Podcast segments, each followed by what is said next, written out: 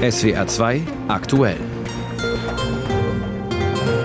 Mit Marie Gedin an diesem Donnerstagmittag und mit diesen Themen bis halb eins. Wachstumschancen oder Bankrotterklärung. Die rhetorische Spanne war extrem weit heute im Bundestag, als es am Vormittag um die, so war die offizielle Überschrift, gesamtwirtschaftliche Entwicklung in Deutschland ging. Wir fassen das zusammen gleich für Sie. Russlands Wirtschaft nehmen wir auch in den Blick. Zwei Jahre nach Kriegsbeginn ist alles bestens, sagt der Kreml. Unser Korrespondent in Moskau versuchte einen Blick hinter die Kulissen. Und es geht um Wut und Misstrauen bei den Bauern in Oberschwaben. Wir berichten von einer Veranstaltung, die Landwirtschaftsverbände organisiert haben und die auch Protest hervorrief. Der Wirtschaft in Deutschland ging es schon mal besser. Das ist vermutlich der Satz, der kleinste gemeinsame Nenner, auf den sich alle einigen können. Allein Warum das so ist, wer verantwortlich ist und was getan werden muss, da herrscht dann eben keine Einigkeit mehr, zumindest in der Politik. In der Wirtschaft sieht das schon ein bisschen anders aus. Aber nochmal zur Politik. Abends im Streit auseinander, da ist es dann eigentlich kein Wunder, dass es dann morgens nach dem Frühstück genauso weitergeht. Auch wenn statt, hm, sagen wir, im Salon, gestern war es ja der Bundesrat, heute Vormittag dann gewissermaßen im Arbeitszimmer im Bundestag weiter über die Lage der Wirtschaft gestritten wurde. Und zwar erbittert, wie Michael Weidemann aus Berlin berichtet. Der weltweite Handel schwächelt. Für die Exportnation Deutschland ist das einer der Hauptgründe für die wirtschaftliche Stagnation, meint Robert Habeck. Dagegen helfe mehr internationale Handelsverträge abzuschließen. Das größte heimische Problem ist der Mangel an geeigneten Arbeitskräften, ergänzt der Bundeswirtschaftsminister. Diese Fachkräftelücke, Arbeitskräftelücke, sie ist die Hauptbedrohung, die strukturelle Hauptbedrohung für Wohlstand und Wachstum in Deutschland in der Zukunft. Und sie muss geschlossen werden indem mehr Frauen und Bezieher von Sozialleistungen für den Arbeitsmarkt gewonnen werden, aber auch durch gezielte Einwanderung, so der grünen Politiker. Entscheidend sei zudem, dass die Bürokratie effektiv abgebaut wird und dass Investitionsimpulse gegeben werden. Die Investitionen staatlicherseits, die Zuschüsse, die Unterstützung von Ländern und vom Bund haben ein Niveau wie seit Mitte der 90er Jahre nicht mehr. Und diese Investitionen müssen schnell ausgegeben werden. Das ist die Aufgabe der Stunde. Die Opposition bezweifelt, dass die Ampelkoalition die richtigen Schritte einleitet. Die Regierung habe nicht die Kraft für eine neue wirtschaftspolitische Dynamik, argumentiert CSU-Landesgruppenchef Alexander Dobrindt. Vor allem der Dauerstreit der Koalitionspartner hemme die Wiederbelebung der Konjunktur in Deutschland, ergänzt Unionsfraktionsvize Jens Spahn. Es ist mittlerweile so weit, dass in dem internationalen Index für wirtschaftliche Unsicherheit fürs Investitions Investitionsklima, das Niveau an Unsicherheit für Investitionen in Deutschland so groß ist wie im Vereinigten Königreich nach dem Brexit. Mit Ihrem Dauerstreit haben Sie Deutschland zu einem unsicheren Investitionsland gemacht. Die Rezession sei Habecks Rezession, so Spahn. Auch die AfD hält die Probleme für hausgemacht. Die hohen Energiekosten lägen am Atomausstieg. Steuerlast und Bürokratie habe die Regierung zu verantworten, kritisiert Live Erik Holm. Den Fachkräftemangel könne man nicht durch Zuwanderung beheben, so der Wirtschaftsexperte der AfD-Fraktion. Wir sagen, wir brauchen unsere einheimischen Fachkräfte. Gute Bildung und Ausbildung, das ist das Entscheidende, was wir tun müssen. Und wir müssen die Standortbedingungen so verbessern, dass sich Arbeit wieder lohnt, denn dann wollen die Leute auch arbeiten gehen, dann verharren sie nicht im Bürgergeld, sondern suchen sich freiwillig einen neuen Job. Nicht ohne Selbstkritik blickt FDP-Fraktionschef Christian Dürr auf die ökonomische Lage. Corona-Krise und Ukraine-Krieg seien nicht die einzigen Ursachen für die strukturellen Probleme. Es werden die Standortnachteile Deutschlands offensichtlich. Es ist jetzt an uns gemeinsam, übrigens insbesondere auch mit den unionsgeführten Bundesländern, dieses zu ändern. Wir müssen endlich aufräumen in Deutschland und eine Wirtschaftswende einweiten. Womit Dürr auf den Streit zwischen Ampelfraktionen und Union um das Wachstumschancengesetz anspielt, der gestern im Vermittlungsausschuss nicht beigelegt werden konnte. Die Positionen bleiben hier unverändert. SPD, Grüne und FDP werfen der Union vor, Entlastungen für die Wirtschaft zu blockieren.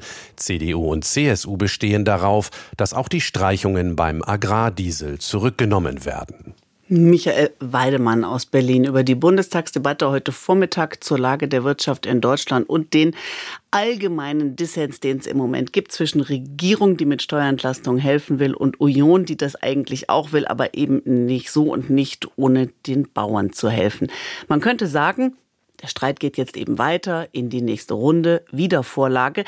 Man kann aber natürlich auch zu dem Schluss kommen, wie es unser Korrespondent Torben Ostermann in Berlin jetzt tut, und sagen, es ist ein Trauerspiel. Wenn es stimmt, dass Psychologie in der Politik eine große Rolle spielt, dann war das, was Vertreter von Bund und Ländern gestern in Berlin aufgeführt haben, nicht gerade vertrauensfördernd. Im Vermittlungsausschuss werden für gewöhnlich strittige Themen gelöst und Knoten durchschlagen. Das Wachstumspaket der Bundesregierung ist so ein Knoten. Konkret geht es um Steuerentlastungen für Unternehmen. Eine kleine Maßnahme, um der kriselnden Wirtschaft unter die Arme zu greifen. Die Ampel will das Gesetz. CDU und CSU sind dagegen, ebenso einige Vertreter der Bundesländer, also Vermittlungsausschuss. Doch von Vermittlung konnte am Abend keine Rede sein. Die Unionsvertreter blieben bei ihrem Nein. Bereits vorher hatten sie angekündigt, nur zuzustimmen, wenn im Gegenzug die Steuererleichterungen für den Agrardiesel weiter bestehen bleiben. Nun könnte man sich fragen, was der Agrardiesel mit dem Wachstumspaket zu tun hat. Nichts, sagen Ampelvertreter, jede Menge sogar die Verhandlungsführer der Union. Finger zeigen auf die jeweils andere Seite, statt Kompromisse finden. Nun muss das Gesetz wieder in den Bundestag, dann nochmal in den Bundesrat. Die Debatte geht weiter und weiter und es vergehen Wochen und Monate, bis auch nur irgendein Unternehmen irgendwas von Entlastung spürt. Wenn also Psychologie in der Politik wichtig ist, das Gefühl von Ernsthaftigkeit und Aufrichtigkeit, dann war das gestern Abend ein Schuss in den Ofen. Die schwächelnde Wirtschaft oder andere Probleme, die das Land gerade hat, all das ist lösbar. Dafür ist es allerdings wichtig, Schritte aufeinander zuzugehen. Immer nur auf möglichst viel Applaus aus der eigenen Ecke zu hoffen, bringt das Land nicht voran. Schlimmer noch, es lässt die Gräben immer größer werden. Die Gräben zwischen den einzelnen Parteien, zwischen Opposition und Koalition, aber und vor allem auch den Graben zwischen Bevölkerung und Politik. Und der ist eigentlich schon tief genug. Der Kommentar von Torben Ostermann aus unserem Hauptstadtstudio in Berlin. Die deutsche Wirtschaft kriselt und als einen Grund nennt die Regierung immer wieder auch den Krieg gegen die Ukraine, die Energiekrise und so weiter. Aber nicht nur die Wirtschaft in der Bundesrepublik hat sich durch diesen Krieg verändert, auch die in Russland. Erst gestern ist das 13. Sanktionspaket der EU auf den Weg gebracht worden. Zeit jetzt, wenn sich der Angriffskrieg Putins zum zweiten Mal jährt, zu schauen, wie steht das Land eigentlich wirtschaftlich da? Korrespondent in Moskau Frank Eichmann versucht eine Bestandsaufnahme jenseits der Propaganda. Russlands Wirtschaft ist geradezu in einer Spitzenverfassung, so vor einigen Tagen Regierungschef Mischustin. Wir sehen positive Veränderungen in jedem Bereich. Es gelang uns, äußere Risiken zu minimieren und die Wirtschaft auf den Weg von stabilem Wachstum zu bringen. Um über drei Prozent legte die Wirtschaft im zweiten Kriegsjahr zu, obwohl etwa die EU bereits zwölf umfassende Sanktionspakete verhängte. Durchaus messbar. Russlands Exporte nach Europa brachen im vergangenen Jahr um fast 70 Prozent ein, verglichen mit dem Vorjahr. So der russische Zoll. Die Frage, ob westliche Sanktionen nun also wirken oder nicht, wird von Experten gern mit Jein beantwortet. Kurzfristig nein, langfristig wohl doch. Natalia Subarewitsch, Wirtschaftsprofessorin der Moskauer Lomonossow-Universität, präzisiert im Interview. Um ehrlich zu sein, bei elektronischen Produkten, kleinen Chips, funktionieren die Sanktionen nicht. Mir hat jemand aus diesem Bereich gesagt, dass Russland im Jahr 2022 10 bis 15 Prozent mehr Chips Chips importierte als im Jahr zuvor, also vor den Sanktionen. Das geht von Taiwan aus über Hongkong, durch die Emirate, durch Kasachstan. Wo die Sanktionen greifen, das sind all die großen Hightech-Geräte und Anlagen, die China nicht über Lizenz herstellen kann. Turbinen von Siemens und Westinghouse, Flugzeugtriebwerke, bei Ölanlagen oder Bohrtechnik. Die Chinesen können viel, aber sie können nicht alles. Das werde langfristig die Wartung der wichtigen Öl- und Gas Gasförderanlagen sehr erschweren. Die russische Luftfahrt ist ebenfalls in zunehmenden Schwierigkeiten. Den Rückzug ausländischer Unternehmen und Handelsketten nutzten russische Unternehmen zum Kauf zum Schnäppchenpreis. Aber es gibt immer noch keinen vollständigen Ersatz für globale Ketten wie IKEA bei Schuhen oder Bekleidung, auch wenn russische Marken auf den Markt kommen.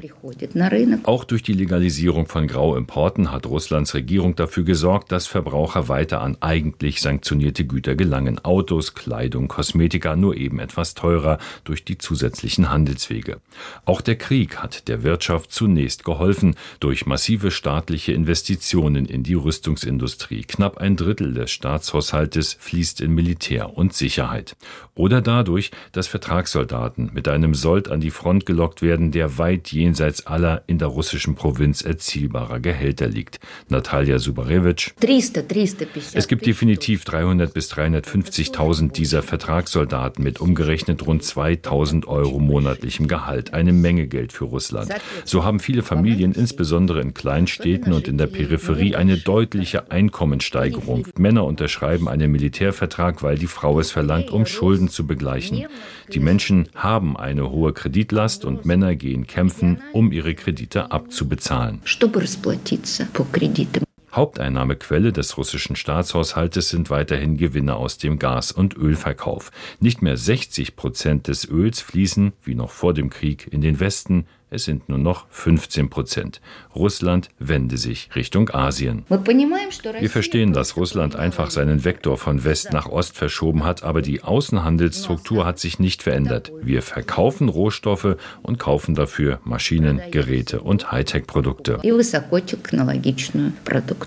Sanktionen mögen löchrig, aus eigenem Interesse inkonsequent oder auch kreativ zu umgehen sein. Auf die russische Wirtschaft wirken sie.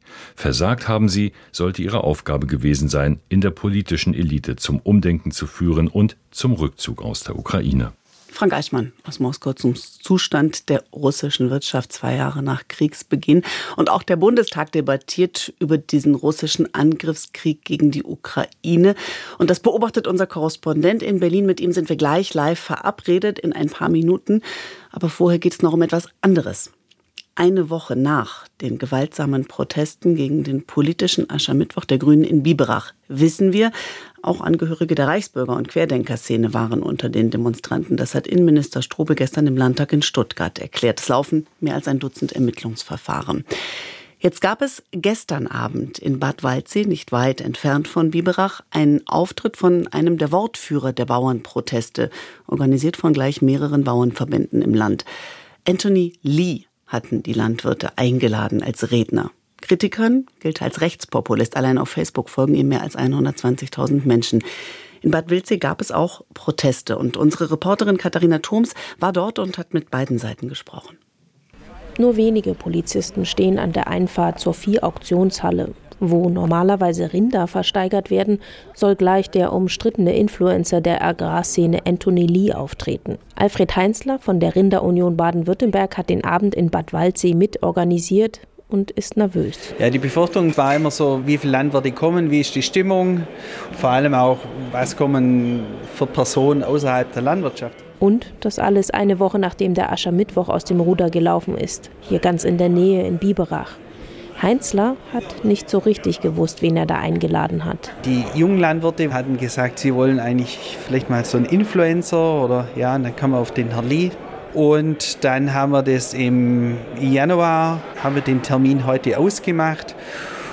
Und dann haben uns die Ereignisse so ein wenig eingeholt. Okay, mein Name ist Anthony Lee. Name ist britisch. Mein Vater war äh, Brite. Lee stellt sich gern vor als Ex-Soldat, Polizist und jetzt Landwirt. In einem früheren Auftritt warb er für sich auch mit seinem Opa, der in der Waffen-SS war. Vor der Vier-Auktionshalle hat sich eine Mahnwache versammelt. Mit Fackeln und Schildern gegen Populismus. Organisiert hat sie Horst Fallenbeck. Wir stehen da, weil wir einfach verhindern wollen, dass die Bauernproteste nicht vom rechten Rand gekapert werden. Wer sich ein bisschen mit Antonio Lee beschäftigt hat, der stellt sich dann die Frage, wer ist der Nächste, der hier auftritt? Heißt die dann, wir begrüßen Sie herzlich mit Alice Weidel? Fallenbeck hat hier eine Firma, die Haustiere hütet, wenn die Menschen auf Reisen sind. Um mich herum sind lauter Bauernhöfe, mit denen komme ich super gut klar. Aber wo bei mir eine rote Linie übertreten wird, ist, sobald es nach rechts geht. Und der Herr für mich ist er Populist, geht in die Richtung. Mit Fallenberg stehen rund 30 Menschen aus Bad Waldsee vor der Halle. Landwirtinnen, Gärtner. In der Halle rund 800 Besucherinnen und vor allem Besucher aus der Landwirtschaft. Begeistert vom polternden Stil des Bauernfunktionärs. Weil einfach einmal ausgesprochen wird, was schon lange falsch läuft. Dass es Wahrheit spricht und Probleme ausspricht. In mehr als zwei Stunden rast Lee durch die Triggerthemen der Landwirtschaft. Zu viele Vorschriften auf europäischer Ebene, zu viele Wölfe, zu übertrieben die Energiewende. Eine Klimahysterie. Ja, wir sehen, dass heute riesige Konzerne, was gestern habe ich gelesen, irgendwie rücken von den ganzen Klimahysterien ab. Ja, es ist vollkommen absurd. Selbst der IPCC, selbst die Grünen in Skandinavien, die sagen ja in Deutschland, ihr seid wahnsinnig geworden. Und das ist einfach das Problem, dass wir es komplett übertreiben. Polemik gegen den Green Deal der EU, die Medien, die Grünen, nur um dann gleich wieder zu relativieren. Ja, ihr wisst ja, dass wir scharf kritisiert wurden, als Menschen auf der Bauerndemo einen Galgen gebaut haben und da eine Ampel dran haben, also ein, eine Sache. Laut äh, BGB ist es ja eine Sache, ja, dafür wurde kritisiert, das ist zu radikal. Gut, ich werte das nicht, kann man so stehen lassen. Zwischentöne kommen bei Lee nicht vor. Auch in der Vergangenheit arbeitet er sich an den Grünen ab. Die geniale Idee, wir wollen jetzt die Käfighaltung abschaffen bei Hühnern. Und würde ich sofort unterschreiben, geile Idee. Aber die Käfige haben wir nach Osteuropa verkauft und unsere Eier haben wir aus Osteuropa bezogen. Wisst ihr, ich verstehe es einfach nicht. De facto bietet der Handel in Deutschland aber nur noch zu 5% frische Eier aus Käfighaltung an. Meist kommen sie in verarbeiteten Lebensmitteln vor. Bei Lee aber klingt immer alles nach sinnlos. Man solle die Bauern einfach machen lassen. Zwischendurch Witze über Veganer und übers Gendern. Stimmung. Die vorherrschende Stimmung in der Halle aber Ärger, Wut, teilweise auch Verzweiflung. Dass wir in Europa und speziell in Deutschland der Hunger kriegen mit dieser Politik, wo da betrieben wird. Und warum? Nur Verbote, Piesagerei, Demütigung bis zum Letzten. Und die Zeit, was wir da im Büro sitzen, das geht uns ja alle äh, an unserer Arbeit verloren. Lee tritt für die Freien Wähler von Hubert Aiwanger bei den Europawahlen an. Das erwähnt er aber nur kurz. Viele hier mögen ihn auch, weil er eben nicht einer von denen ist. Der Bericht von Katharina Thoms aus Bad Waldsee. 12.22 Uhr und wir haben vorhin schon drüber gesprochen, am 24. Februar 2022, also vor genau zwei Jahren, am Samstag, hat Russland seinen Krieg gegen die Ukraine auf das gesamte Territorium des Landes ausgeweitet. Und passend zum Jahrestag dieses Krieges geht es heute im Bundestag darum, wie Deutschland die Ukraine unterstützt in diesem Krieg. Die Union fordert eine Zeitenwende für die Sicherheits- und Außenpolitik und hat in ihrem Antrag die Lieferung von Taurus Marschflugkörpern beantragt, inklusive namentlicher Abstimmung. Darüber reden wir jetzt live in Berlin mit unserem Korrespondenten Kai Clement. Ähm, ja, Kai Clement, die Abstimmung läuft. Wir befinden uns gerade zwischen, wenn ich das richtig verstanden habe, diesen beiden Anträgen. Wo stehen wir genau gerade? Ja, genau so ist es. Die eine Diskussion zu dem Antrag der Union unter dem genannten Titel Zeitenwende in der Außen- und Sicherheitspolitik, die ist gerade zu Ende gegangen. Es beginnt nun die namentliche Abstimmung. Das dürfte sich etwa so 20, gute 20 Minuten hinziehen. Und dann beginnt auch die schon die zweite Debatte zu dem Ampelantrag zu zwei Jahren Krieg in der Ukraine und ähm, auch zehn Jahren weitergefasst, wenn man den Krimkrieg mit hineinrechnet und den Forderungen, die da die Ampel erhebt erhebt in ihren eigenen Antrag. Hm, jetzt hat den Aufschlag für die Opposition Friedrich Merz gemacht. Mit welchem Tenor? Es war eigentlich ein recht zurückhaltender Auftritt von Friedrich Merz nach meiner Einschätzung, denn er hat bei seiner etwa zehnminütigen Rede erst einmal sich noch sehr grundsätzlich zu dem Angriffskrieg Russlands gegen die Ukraine geäußert, hat auch noch mal den Tod von Alexei Nawalny angesprochen, von einem politisch motivierten Mord an dieser Stelle gesprochen, die AfD für ihre Russlandnähe kritisiert und dann erst ganz gegen Ende noch einmal die Forderung angesprochen, nun alles zu liefern, was die Ukraine braucht brauche. Und da waren wir dann beim Stichwort Taurus. Das ist eben das, was noch fehlt, hat Friedrich Merz gesagt und dazu aufgefordert, Taurus nun zuzustimmen. Ich bitte Sie alle, sich heute auch unserem Antrag anzuschließen und die Bundesregierung aufzufordern, der Ukraine endlich den Marschflugkörper Taurus zu liefern. Und die spannende Frage ist ja, wird sich auch die FDP, also Ampelpolitikerin Marie-Agnes Strack-Zimmermann, diesem Antrag anschließen? Das hat sie jedenfalls ja schon mehrfach in den letzten zwei Tagen angekündigt. Hm, ist insofern interessant, weil sie ja Vorsitzende des Verteidigungsausschusses ist und damit auch eine sehr prominente Vertreterin der Ampel. Worum geht es? Da geht es da tatsächlich um reine Symbolik bei dieser namentlichen Abstimmung? Es ist schon mehr als namentliche, äh, mehr, mehr als reine Symbolik, denn schließlich ist dieser Antrag der Union gleichzeitig auch eine ziemliche Watsche für die Verteidigungspolitik und Außenpolitik der Bundesregierung. Friedrich Merz hat auch gesagt, die Zeitenwende, die der Bundeskanzler ausgerufen hat, ist im Wesentlichen nur ein Wort geblieben, ist nicht Tat geworden. Und in dem Antrag heißt es auch, dass zum Beispiel das Zwei-Prozent-Ziel für die NATO nur mit Rechentricks erreicht werde, dass die Bundesregierung sich weigere oder den Willen nicht zeige, Führung in Europa zu übernehmen und, und, und. All diese Punkte, das muss man ganz klar sagen, würde Marie-Agnes Strack-Zimmermann mit ihrem Ja zu diesem Antrag natürlich auch befürworten. Es geht also nicht nur um das eine Wort, nicht nur um die eine Waffe, nicht nur um Taurus. Hm. Jetzt hat die Ampel einen eigenen Antrag ähm, für die künftige Ukraine-Hilfe ohne explizit Taurus zu erwähnen. Wie verlaufen da die Argumentationslinien, beziehungsweise wie weit sind diese beiden Anträge denn tatsächlich voneinander entfernt? Ja, das zeigt auf jeden Fall die Komplikationen, die es auch innerhalb der Ampel gibt, denn es gibt da ja ganz klare Taurus-Lieferbefürworter, namentlich eben Marie-Agnes Strack-Zimmermann, aber auch genauso gut Anton Hofreiter von den Grünen, der das auch schon mehrfach gefordert hat. Es gibt aber auch innerhalb der SPD und eben nicht nur den Kanzler Kritiker an immer weitreichenderen, immer stärkeren Waffen. Und insofern ist das hier ein Balanceakt, eine Formulierung zu finden, die ja reichlich kompliziert ist, über vier Zeilen lang, die eine Waffe beschreibt, die Taurus sein könnte könnte, aber nicht sein muss. So ist allen geholfen, dem Kanzler und anderen Kritikern, die hm. Taurus nicht wollen, aber eben auch denen, die insgeheim auf Taurus setzen und dann diese Formulierung hier reinredigiert haben. Dann vielleicht wirklich nur noch kurz zum Abschluss. Warum zögert die Bundesregierung? Wird da eine Entscheidung kommen tatsächlich noch?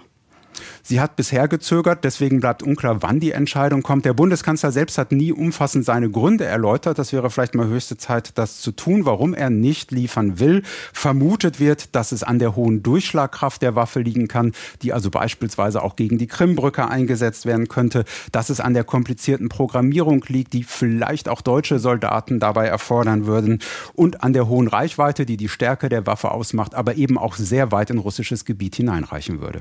Der Bundestag debattiert weitere Hilfen für die Ukraine. Live aus Berlin war das Kai Clement.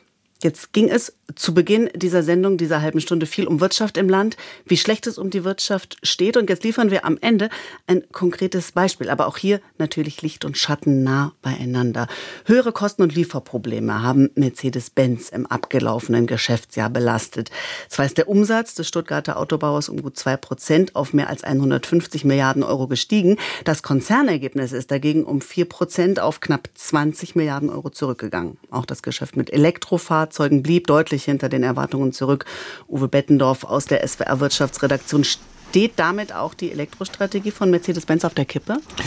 Also zumindest ist klar, dass Mercedes-Benz seine ambitionierten Ziele für den Verkauf von Elektrofahrzeugen nicht erreicht hat. Laut internen Plänen wollte der Konzern im vergangenen Jahr mehr als 20 Prozent seines Absatzes mit vollelektrischen Fahrzeugen erzielen. Diese Rechnung ist nicht aufgegangen. Von den rund zwei Millionen ausgelieferten Pkw lag der Anteil der Stromer bei gerade mal 12 Prozent. Und daraus zieht äh, Mercedes-Chef Ola Kolenius jetzt äh, die Konsequenzen und beerdigt seine Electric-Only-Strategie. Ursprünglich wollte Mercedes ab 2030 möglichst nur noch vollelektrische Fahrzeuge verkaufen. Jetzt geht der Konzernchef davon aus, dass der Absatz von Stromern und Plug-in-Hybriden zum Ende des Jahrzehnts bei maximal der Hälfte des Gesamtumsatzes liegen wird. Obwohl die Geschäfte also schlechter laufen als erwartet, ähm spricht der Mercedes-Chef von einem erfolgreichen Jahr. Ich habe es vorhin gesagt, Licht und Schatten. Wie passt das zusammen? Das gehört natürlich äh, bei einem Spitzenmanager dazu, das Konzernergebnis in ein möglichst gutes Licht zu stellen, wobei Mercedes-Benz auch in diesem Jahr vor großen Herausforderungen steht. Die Probleme beim Zulieferer Bosch werden auch im ersten Quartal die Produktion wichtiger Modelle ausbremsen. Die Rendite im Pkw-Geschäft ist schon zurückgegangen, wird auch in diesem Jahr weiter bröckeln auf 10 bis 12 Prozent, weil Mercedes die hohen Verkaufspreise wegen des schwierigen Marktumfeldes nicht mehr so konsequent durchsetzen kann wie in den Jahren davor. Dafür ist aber der Gewinn in der kleineren anderen Van-Sparte sprunghaft angestiegen und deshalb hat Mercedes-Benz trotz aller Schwierigkeiten unterm Strich etwas besser abgeschnitten als von Analysten erwartet. In der Regel profitieren ja Mercedes-Mitarbeiter von einem positiven Jahresergebnis. Ist das auch diesmal wieder so? Absolut. Äh, die gute 90.000 tariflich Beschäftigten sollen auch in diesem Jahr eine Prämie von bis zu 7.300 Euro erhalten und zwar unabhängig von der jeweiligen Gehaltsstufe. Die Summe steht zwar noch unter einem gewissen Vorbehalt, da muss noch mal genau nachgerechnet werden, aber die Beschäftigten können davon ausgehen, dass sie im April zu ihrem Monatslohn noch einen kräftigen Bonus obendrauf bekommen.